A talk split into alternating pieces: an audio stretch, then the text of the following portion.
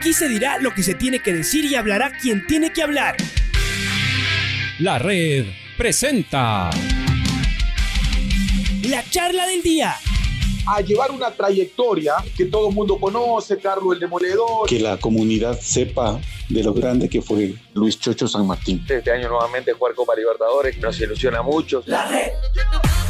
Los protagonistas lo dicen todo junto a los periodistas de la red. La camiseta más linda que me pude haber puesto en mi vida, ¿no? La camiseta de la selección. Los grandes clubes no priorizan competiciones, las disputan. En este año 2021 la selección se juega prácticamente su futuro. En donde estés y a la hora que tú quieras. Bienvenidos queremos molestar y le agradecemos por concedernos unos minutitos al presidente de la Federación Ecuatoriana de Fútbol, al ingeniero Francisco Egas. Ayer llegó muy tarde la, la selección. Bueno, por suerte el partido no fue tan tarde, así que cuando uno dice tarde pudo haber sido peor. Eh, y seguramente que tuvieron posibilidad de, de, hablar entre ustedes, a lo mejor con el director técnico, de ver a los, a los jugadores cómo volvían. Después de un partido que no solo que nos hizo bajar seguramente un par de kilos, sino que necesariamente nos tiene que haber puesto el corazón más, más fuerte por, por, por el esfuerzo que, que, hubo. Francisco, bienvenido a la Ready. Bueno, ¿qué es lo que queda de este empate? Y de última, uno dice de esta fecha triple de eliminatorias mundialistas. Te escuchamos. Eh, buenos días, Alfonso. Un gusto saludarte, un gusto estar con ustedes y en Radio La Red. Eh, bueno, sí, un, un viaje eh, pesado por la hora, eh, porque hasta dejar el estadio, regresar al hotel, que los muchachos cenen, se bañen, preparen sus, eh, sus maletas eh, y estén listos y, llegar al aeropuerto y poder abordar el avión. Eh, terminó llegando la selección pasado la una de la mañana a, Quito. pero como tú dices, no seguramente con, con algo menos de, de peso del, del resultado, de haber cumplido con una buena presentación, de haber hecho un un partido correcto. Eh, y yo resalto sobre todo en nuestra selección el, la manera en la que se recupera de los golpes. no Ya lo habíamos hablado algún momento post Copa América eh, y hoy creo que vuelve a demostrar lo mismo, una entereza y, una capacidad de superar eh, los errores y los golpes y los malos momentos eh, que, que demuestran a pesar de la juventud y a pesar de lo nueva de esta selección, eh, una fortaleza mental importante eh, que es básico en un torneo como, como las eliminatorias, donde se gana mucho, se pierde mucho también eh, y se empata seguido, ¿no? Entonces, yo creo que es, es importante porque todos los partidos son difíciles, excepto Argentina y Brasil, todos los demás estamos enfrascados en una lucha cuerpo a cuerpo ahí eh, por los puntos y, ganas uno y pierdes otro y empatas otro eh, y si empatas eh, seguido también te metes en la pelea porque el resto pierde y, y, entonces eso le da muchísimo más valor al resultado de ayer porque además es como un rival directo, un rival que no sumó tres puntos, porque además Paraguay perdió, porque Perú perdió, porque Uruguay perdió, etcétera, etcétera, etcétera, ¿no? Así que eh, yo creo que, eh, si digo eh, bien, creo que hay que hay que resaltar la, la, capacidad y la fortaleza del equipo que a pesar de su juventud se levanta y se levanta con mucha fuerza de las caídas. Em, ayer estaba, uno, uno, pensaba iba a estar eufórico, básicamente, bueno, que es tranquilo el técnico Gustavo Alfaro, cuando uno dice eufórico, entre comillas, a cómo es él, más bien un, hombre apacible, tranquilo. Pero finalmente se, se, perturbó, se enojó un poco, alguna, alguna, algunas preguntas, alguna que le, que le pedían incluso si, si va a pedir disculpas que por el resultado eh, pasado. Entonces, ese rato nos ponemos a, formular todo esto en la cabeza. Eh, ¿qué, qué, cuáles son los rivales más, más bravos que tiene el grupo, que tiene el cuerpo técnico, que tiene la, la selección ecuatoriana? Los externos o los de aquí mismo adentro, ¿no? Es decir, esto con lo que con lo que hay que lidiar en el día a día, Francisco, los que uno cree que están del lado de uno y en realidad están listos para dar nombres, si es que se pierde ya se tiene que ir y, ya tienen currículums hechos. Eh, ¿Cuánto afecta? ¿Cuánto puede afectar eso realmente a la selección? Mira, yo creo que eh, yo creo que puede llegar a afectar mucho si no lo gestionamos bien. Es decir, lo que la reacción de Gustavo Ayer habla de una bronca por todo lo que se dijo en, los días previos y después del partido con Venezuela. Pero habla también de la necesidad de cerrar el grupo hacia adentro, de protegerlo, eh, de hacernos fuertes hacia adentro, ¿no? De no escuchar eh, todas esas críticas, porque criticar con el periódico de lunes con el resultado puesto eh, y con un micrófono es mucho más fácil que estar ahí adentro y,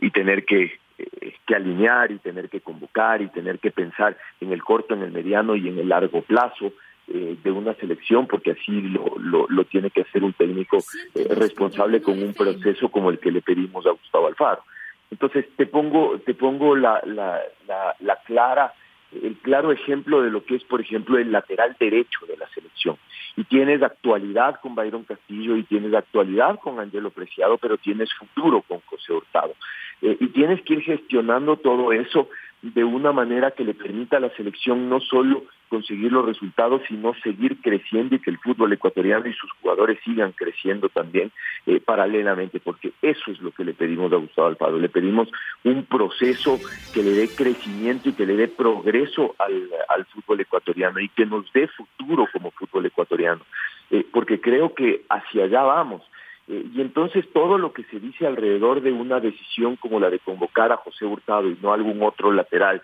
que ya tiene eh, treinta y pico de años y una actualidad normal, muy normal, eh,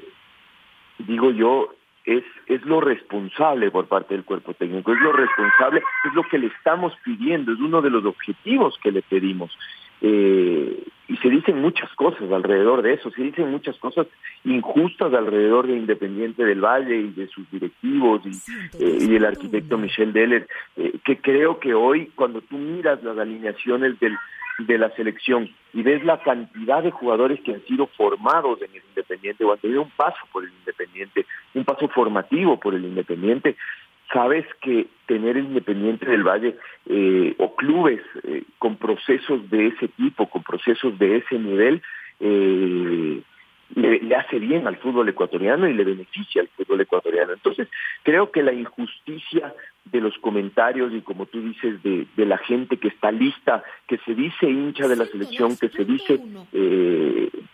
apoyar a la selección, pero que está lista a, hacer una inquisición sobre cualquier error o, o, lo que ellos consideran error que se comete. Y entonces yo sí creo que, que Gustavo y todos consideramos eh, que un enemigo muy fuerte somos nosotros mismos, los mismos ecuatorianos eh, que no que no sabemos o que no tenemos los pies sobre la tierra y que eh, y que no analizamos las cosas a profundidad, sino que nos quedamos con estas con este tipo de juicios de valor eh, y ahí interviene eh, las camisetas y el regionalismo y etcétera, etcétera, etcétera, para juzgar cosas que deberíamos juzgar con mucha más profundidad y profesionalismo. Eh, yo creo que hoy la selección ecuatoriana de fútbol está en un lugar soñado y vive un sueño después de lo que era hace poco más de un año. Hace poco más de un año esas mismas voces que hoy nos critican por no estar más arriba en la tabla, más arriba de terceros, digo yo, eh, esas mismas voces hablaban de una selección que solo estaba por encima de Bolivia, que estaba terminada, que había que votar más o menos ya el, el, Mundial 2022 y pensar en el 2026, promoviendo a los chicos de la sub-20 que fueron campeones eh, sudamericanos, etcétera, etcétera. Todo eso se hablaba hace, hace poco más de un año eh, en el país y parecía que esa era la verdad absoluta, ¿no? Hoy estamos soñando, hoy somos terceros en la eliminatoria. Esta mañana escuchaba eh, a los periodistas colombianos hablar de la élite en Argentina, Brasil, Uruguay, eh, de un grupo medio donde ni siquiera ubicaban Ecuador y de un grupo eh, relegado donde estaba Ecuador, Bolivia y Venezuela. Y hoy Ecuador está codeándose con la élite por arriba de Uruguay y,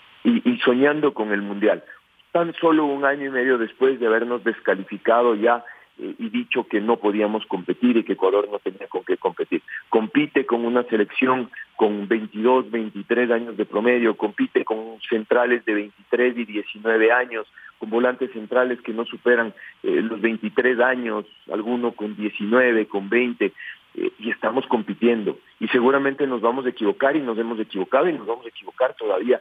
algunas veces más pero vamos creciendo y el fútbol ecuatoriano muestra que tiene talento y que tiene futuro eh, y que nuestra obligación es la gestión de ese futuro, no no algo más, no no otras cosas, no eh, el, el, promocionar jugadores ni nada de las de las barbaridades que se hablan acá, ¿no? Eh, yo creo que eso eso es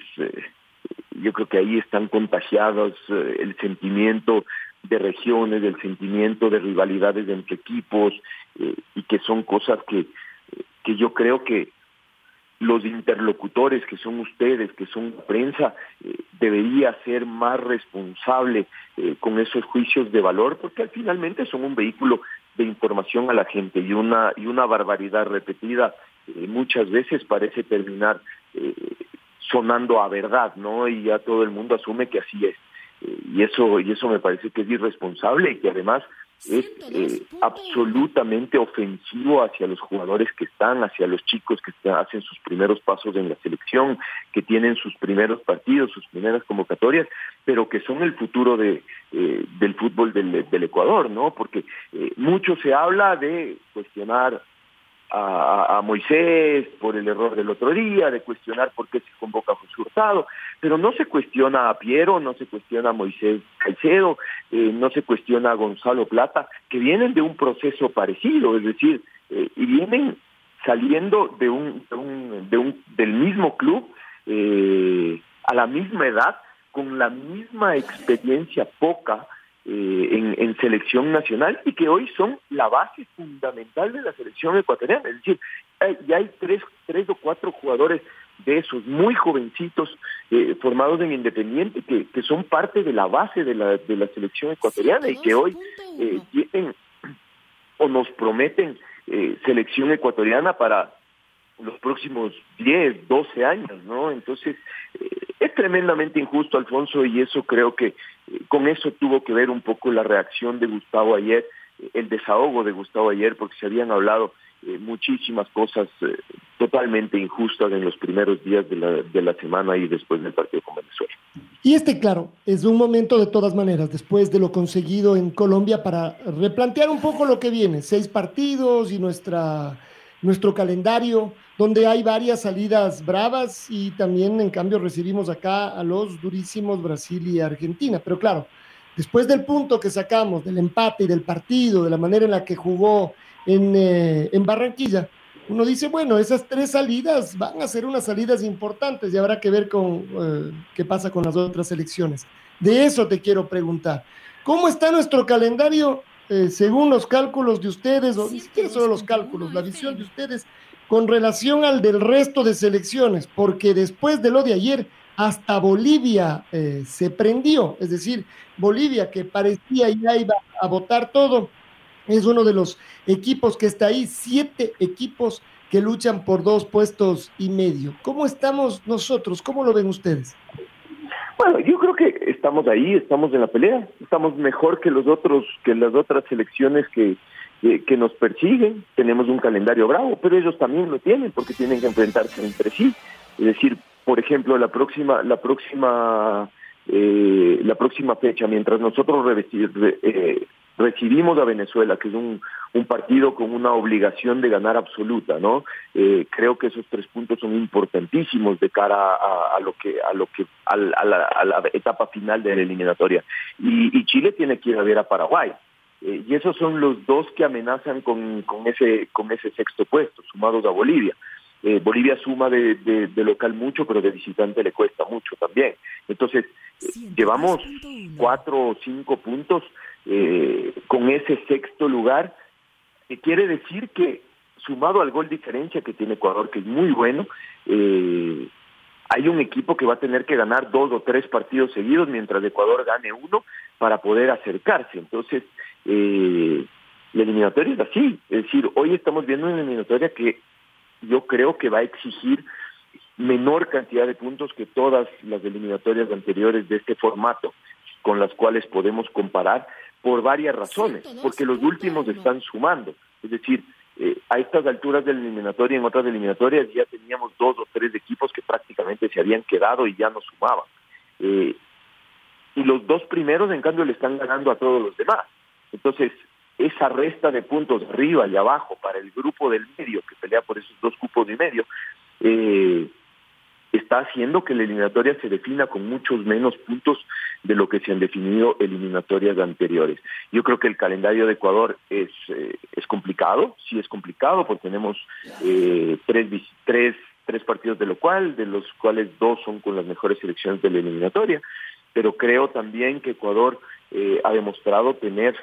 tener la capacidad de, de jugar esos, esos partidos tú a tú. y después creo que eh, quitando a Brasil y Argentina, Ecuador debe ser uno de los visitantes más incómodos de la eliminatoria para los para las otras selecciones. Mira que eh,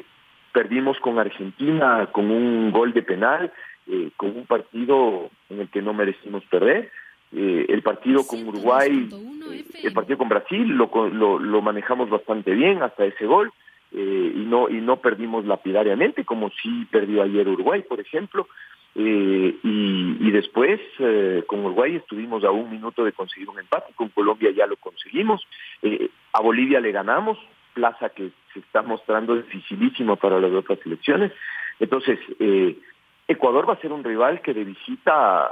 preocupe y mucho, tanto a peruanos, paraguayos, chilenos,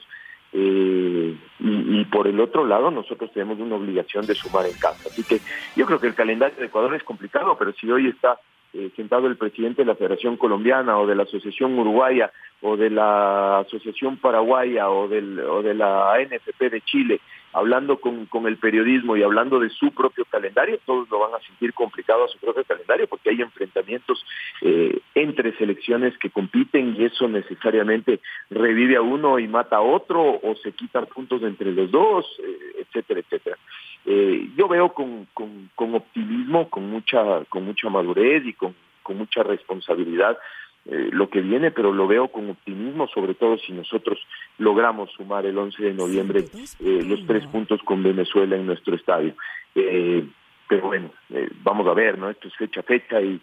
y, la eliminatoria nos da en la boca porque creemos que, que ya tenemos eh, el ensayo hecho, sacamos nuestra hoja de Excel o nuestro papel y lápiz, le decimos, decimos que no hay problema en que Paraguay le gane a Bolivia, en que Chile le gane a Bolivia, en que todo el mundo le gane a Bolivia, y de repente Bolivia es el que le empieza a sacar a, todo, a puntos a todo el mundo y ahora Uruguay tiene que subir a la altura de La Paz a jugar un partido que va a ser durísimo porque una Bolivia eh, motivada y, y, y, compitiendo va a ser mucho más difícil que una, que una Bolivia eh, que ya se sienta eliminada como ha sido en otras en otras eliminatorias anteriores. Eh, yo creo que la fortaleza de, de Ecuador está en, eh, en seguir sumando, en, en hacer partidos eh,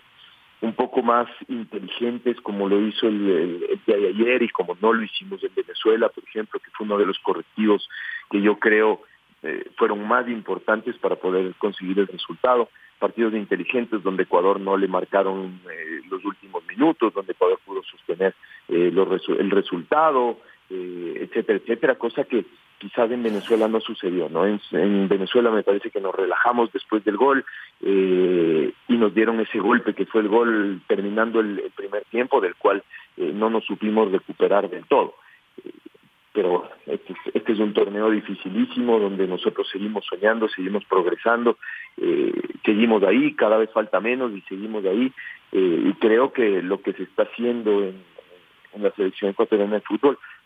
es bueno, eh, desde todo punto de vista, porque además estamos gestionándole un futuro al fútbol ecuatoriano y demostrando eh, que con nuestro talento, tenga la edad que tenga, eh, podemos competir eh, y competir bien a nivel sudamericano. Estaba hablando con el señor Francisco Egas, presidente de la Federación Ecuatoriana de Fútbol. Hola Francisco, buenos días, qué gusto saludarle. Perdón, qué gusto saludarte. Eh, Francisco, vuelvo un poquito a, a, tu pregunta, a la pregunta anterior, porque claro, es, es, es lindo hablar de fútbol de eliminatorias, pero también estamos con este malestar, este, no sé si decir enojo, al menos tristeza, ¿no? De todo lo que pasa en nuestro fútbol alrededor de todas estas campañas. De lo más parecida a lo que hay en la política más común, ordinaria y, y, y además eh, despectiva desde nuestro punto de vista, ¿no? De la que no quisiéramos tener, con campañas de redes sociales, con eh, eh, toda una agenda armada alrededor de eh, que ojalá le vaya mal a la selección ecuatoriana de fútbol y entonces así, de una vez se va al faro, viene el técnico que me gusta, le sacan al jugador que no me que, de, este equipo y le ponen al del mío y de pasito también le, que le vaya mal a la federación para que se vaya Francisco Egas y que vayan, no sé, ojalá, ¿qué será? Los golpistas o los amigos de los golpistas. Pero es un tema que se va regando y tú tienes razón, al momento en que esto se publica en medios y se lo da como verdades casi, casi que absolutas, habrá mucha gente que asimile esas, y, y, que estamos viendo, ¿no? Que asimila esas ideas y comienza a repetirlas como propias y se convence. La pregunta es, ¿qué hacer? ¿Qué hacer, Francisco? Porque eh, es una campaña importante, tiene un, una cantidad de periodistas, medios, eh, influencers, que están realmente dándole duro a la selección ecuatoriana de fútbol, que es la tercera en las eliminatorias. ¿no? Y ahí, sí, ahí sí ya lo digo, por eso es que ayer me encantó el empate. Estamos terceros en eliminatorias, van a tener que aguantarse una semana, un, mes entero con la selección en el tercer lugar. ¿Qué hacer, Francisco? ¿Han pensado desde el punto de vista de comunicación? Eh, ¿De qué manera poder eh, contrarrestar estos efectos tan nocivos de esta gente que lo único que quiere es hacer daño a la selección? Sí, es una pena, es una pena, Patricio, y un gusto saludarte. Eh, es una pena realmente porque yo creo que el mapa político del fútbol ecuatoriano eh, ha sido dinamitado y ha sido din dinamitado por intereses eh, por intereses de, otro tipo, no intereses económicos, temas de, de, derechos de televisión, etcétera, etcétera. Eh, yo creo que hoy, como nunca, tenemos eh, un ejército de periodistas con una agenda eh, que, que, que no tiene nada que ver con, con la realidad del fútbol, sino con, con la política del fútbol, no tiene nada que ver con lo deportivo, sino con la política del fútbol, eh, están ahí para, para, para eso, para buscar lo que tú decías. Eh, que le vaya mal, que, que si es que le va mal, tenga yo herramientas, armas, munición para, para seguir atacando y para seguir desprestigiando. Eh, yo creo que ya rosa en lo, en lo, en lo irrespetuoso eh, y no se dan cuenta que irrespetando eh, a, la, a la selección ecuatoriana de fútbol no solo respetan a su presidente o a su director técnico, eh, sino irrespetan a nuestros jugadores, a nuestros chicos, a nuestros jóvenes, que son quizás el, el activo más importante que tenemos, esos jugadores que hoy tienen 19, 20 años y hacen sus primeros pasos en la selección, eh, son nuestro activo más importante, porque son quizás eh, quienes nos,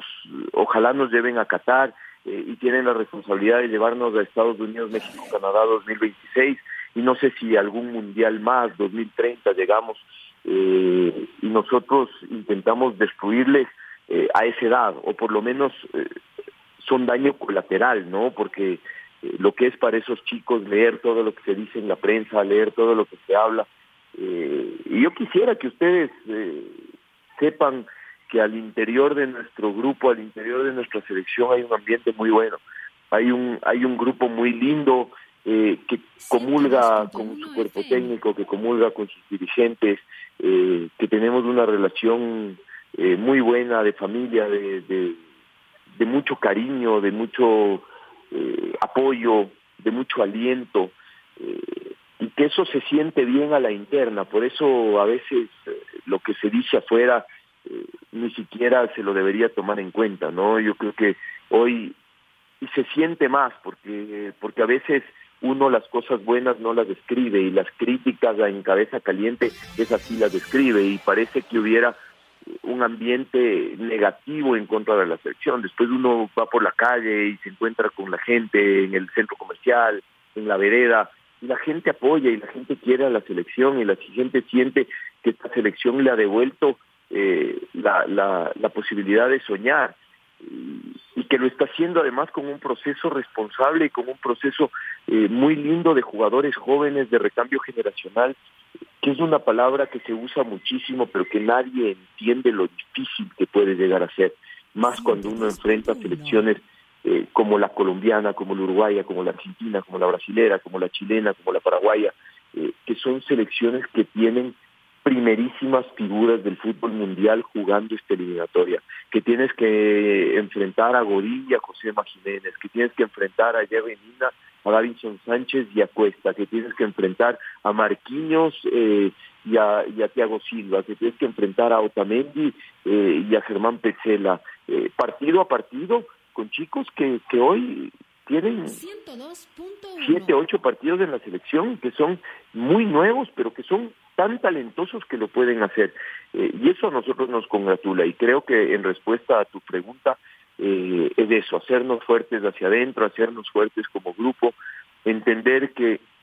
que las críticas muchas veces tienen que ver con otras cosas, nada que ver con fútbol, eh, y aguantarlas, y, las que son descomedidas, de irrespetuosas, de ignorarlas, eh, pero sobre todo crecer como grupo, hacernos fuertes hacia adentro, eh, creer y saber que esto lo hacemos por nosotros, por nuestras familias, por el fútbol ecuatoriano, por los niños eh, que no tienen todavía esa malicia y que eh, y que gritan cada gol como el como el primero y, y que sueñan con ver a la selección jugando un mundial. Hola Francisco, ¿cómo le va? Luis Quiroz le saluda.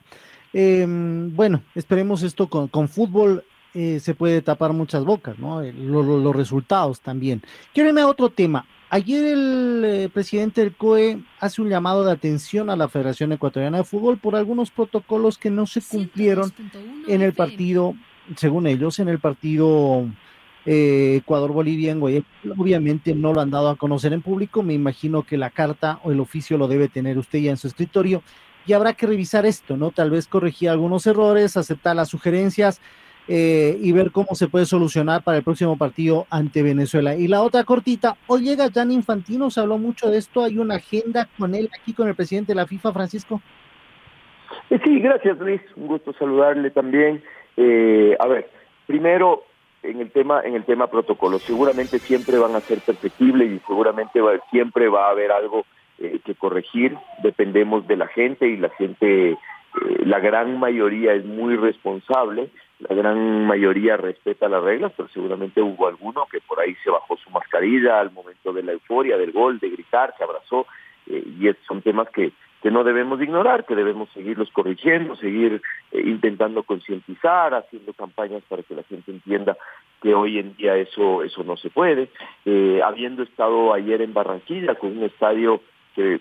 anunciaron el 75% de aforo, para mí eh, no sé si, si, si había más gente incluso porque había muy pocos espacios eh, y no había ningún distanciamiento entre entre entre la gente. Eh, quedaban espacios pero quedaban espacios en las esquinas de las localidades espacios completos eh, pero muy pocos eh, y, y, y, me atrevería a decir que no sé si más de la mitad de la gente ni siquiera usaba una mascarilla. Yo digo que hay que resaltar el, el comportamiento de nuestra gente eh, en nuestros partidos porque creo que eh, para la euforia de lo que es el fútbol eh, yo creo que es, es, bastante bueno, ¿no? Y entender que a medida que avanzan eh, avanza la vacunación se va volviendo más seguro. Y el otro día ustedes mismos entrevistaban a un especialista en el tema que decía que eh, el fútbol es muchísimo más seguro que cualquier otra cosa, que cualquier discoteca, que un bus de transporte público. Hoy ya se ha aumentado el, el, al 100% el, el aforo en los buses de transporte público, ya se piensa en abrir bares y discotecas. Eh, y creo que en este ámbito de, del retorno el fútbol es una actividad eh, mucho más segura que todas estas cosas. Así que con el COE vamos a trabajar, vamos a ser responsables, vamos a, a tratar de seguir concientizando a la gente, vamos a seguir eh, corrigiendo lo que haya que corregir, pero creo que vamos en, en, en buen camino hacia, hacia la reactivación. Ellos, por supuesto, tienen toda la responsabilidad de, de señalar cuando hay eh, cuando hay errores, de señalar cuando no se ha, no se ha cumplido con, con tal o cual lineamiento para nosotros poder corregir. Creo que la interacción es buena eh, y no hay que verlo mal el que digan que hay cosas que no se han cumplido, porque creo que es del afán de ellos de hacer bien las cosas y de que se hagan bien las cosas eh, y de señalar esos errores para que se corrijan y no, y no sucedan. Y, en, y con respecto a la visita, sí, con respecto a la visita de, del presidente de la FIFA, sí, Hoy al mediodía está arribando al, al país el presidente Domínguez, eh, con él vamos a tener un almuerzo íntimo de, de trabajo. Eh, a las seis y media de la tarde está llegando el presidente de la FIFA, el presidente Infantino, eh, y su comitiva para una visita muy cortita al país, una visita protocolaria, eh, donde ten, tendremos algunas actividades, tendremos una cena el día de hoy, mañana eh, tendremos un desayuno en casa de la selección para que puedan visitar las instalaciones, eh, algunas eh, sesiones de trabajo eh, el desayuno será con los dirigentes del, fútbol del país, con, nuestros colaboradores y los presidentes de las asociaciones y los clubes. Vamos a tener algún conversatorio con, con, las redes y con los medios propios de la Federación Ecuatoriana de Fútbol, que ustedes conocerán después porque se les será entregado. Lamentablemente la visita es demasiado corta como para hacer actividades con medios de prensa eh, y por eso nos han pedido que no se, que no se las hagan, pero que eh, el presidente Infantino gustoso estará de dejar eh, material a través de nuestros, de nuestros propios medios para, eh, para la prensa del país y que conozcan el contenido eh, de la visita, los objetivos de la visita y pues sus criterios en cuanto al, trabajo de Ecuador en, en, varios aspectos en el fútbol y sus criterios en general acerca del fútbol y del futuro del fútbol, ¿no? que creo que es lo que más se está hablando hoy. Eh, es un honor tener al presidente de la FIFA y al presidente de la, de la Comebol en, en, nuestro país. Me parece que un presidente de la FIFA no viene desde la inauguración de la casa de la, de la selección hace ya largos 11 años. Eh, y entonces creo que es una visita eh, bastante eh, bastante importante. Tendremos también eh, algo de interacción con eh, con los funcionarios de gobierno. Estamos pendientes eh, de una reunión con el con el presidente de la República, una, una reunión corta y queremos agradecerle por, por hacer un alto a, a su apretada y complicada agenda eh, para recibirnos eh, y seguramente después tendremos interacción también con, con otros personeros de su gobierno, Ministerio de Deporte, Cancillería, para abordar temas de apoyo mutuo eh, hacia, el, hacia el fútbol que creo que son eh, muy importantes para la Federación Ecuatoriana. Francisco, muchísimas gracias por estos minutos. En tu mensaje, en tus palabras finales, nos gustaría a lo mejor que nos dejes eh, y, y, le dejes a la afición ecuatoriana justamente un, un, mensaje alrededor de, de esto que está tratando de hacer la selección ecuatoriana de fútbol y que qué lindo sería poderlo disfrutar, ¿no? Digo, al menos al, al, a, los que así lo estamos haciendo, está siendo muy, muy entretenido lo que hace la selección y sobre todo con esta proyección a futuro. Ojalá más se pudieran sumar, ¿verdad? Sí, Patricio, es que ese es el mensaje, que disfruten a su selección, que la vivan, que la apoyen, que gocen con sus triunfos, que sufran sus derrotas, pero eh, pero pero pensando cómo cómo eh, cómo mejoramos y en lo que se está haciendo, eh, pensando quiénes somos, de dónde venimos y hacia dónde queremos ir. Yo creo que eso es importante, el poner los pies sobre la tierra, el saber dónde estábamos cuando esta selección se conformó, eh, el ver dónde estamos hoy y el saber exactamente hacia dónde queremos llegar. Eh, y no digo mañana, no digo en enero, no digo en marzo, seguramente queremos llegar a Qatar, pero queremos ser un fútbol ecuatoriano más, más competitivo, eh, más entero en cuanto a sus valores, eh, y creo que eso, eso es la gran lección que nos deja fecha a fecha esta selección, la gran lección que nos deja fecha a fecha eh, estos chicos, que todos quieren volver a pesar de las críticas, que todos quieren estar, que todos eh, cruzan medio mundo para estar. Y ayer, ayer veía después del partido un momento de, de, de, gozo, de, de tranquilidad, de, y, y después ya todos a la ducha, a vestirse, a hacer sus maletas y a regresar a Turquía, a México, a, a Suiza, por aquí, por allá, a Portugal, a, etcétera, etcétera, etcétera. Eh, y, y hoy ellos ellos lo viven así, viven así en la selección y yo siento que la selección ha vuelto a ser lo más importante para el futbolista ecuatoriano, eh, ese templo sagrado donde donde se llega a hacer lo mejor que uno puede ser, ¿no? A, a, a olvidarse de todos los problemas diarios y a ponerse la amarilla y, y sacar esto adelante sea como sea y matarse por esa camiseta y matarse por por el hincha de a pie, por el hincha que, que goza, que vibra, que llora eh,